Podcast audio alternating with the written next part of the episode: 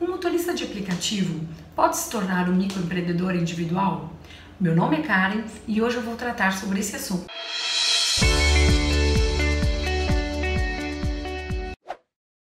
Com as inovações trazidas à Política Nacional de Mobilidade Urbana, os municípios e o Distrito Federal poderão fiscalizar e regulamentar o serviço de transporte individual privado de passageiros prestados por motoristas cadastrados em aplicativos como Uber e o 99.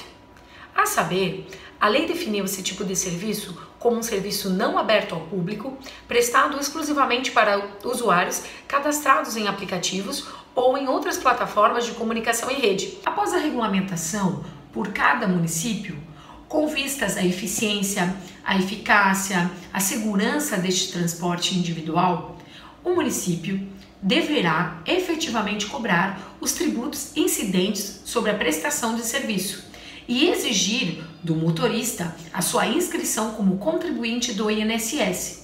Assim, você motorista estará sujeito ao recolhimento de tributos municipais incidentes sobre a prestação de serviço, ou seja, o imposto sobre serviço e a taxa de licenciamento. O motorista ou a motorista Enquanto pessoa física que exerce atividade remunerada, figura-se na qualidade de um contribuinte individual da Previdência Social. Assim, está obrigado a recolher a contribuição previdenciária para que tenha direito a alguns benefícios, como auxílio maternidade, auxílio doença, aposentadoria e pensão por morte. O motorista contribuinte poderá optar por alíquotas de 5, 11 ou 20%. 5% para aqueles que sejam microempreendedores individuais, 11% para aqueles que queiram receber até um salário mínimo e 20% sobre os rendimentos para aqueles que queiram receber valores acima de um salário mínimo, limitado ao teto do INSS, que hoje está mais ou menos em R$ 5.800. Caso o motorista pretenda se tornar um microempreendedor individual e estar compreendido no sistema de tributação simplificado do Simples Nacional, antes é preciso saber que o seu faturamento não deve ultrapassar anualmente 81 mil reais.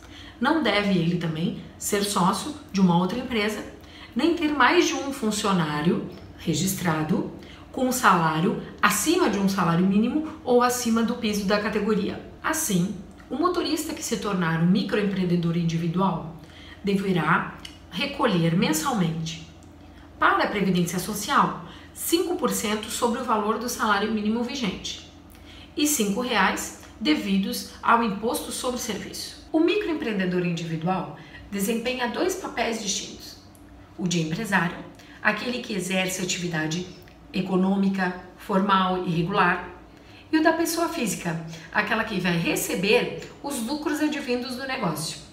Assim, é possível que o MEI, microempreendedor individual, distribua os lucros da pessoa física, que serão calculados sobre a receita bruta. Cabe à pessoa física prestar atenção que se esses lucros advindos do negócio superarem a margem de isenção, ela deverá prestar informações através da declaração de ajuste anual do imposto de renda e talvez possivelmente também incidirá esse imposto. Se você ficou com alguma dúvida, deixe-a no comentário. Lembre-se de nos acompanhar nas redes sociais e de se inscrever no nosso canal do YouTube. Até a próxima!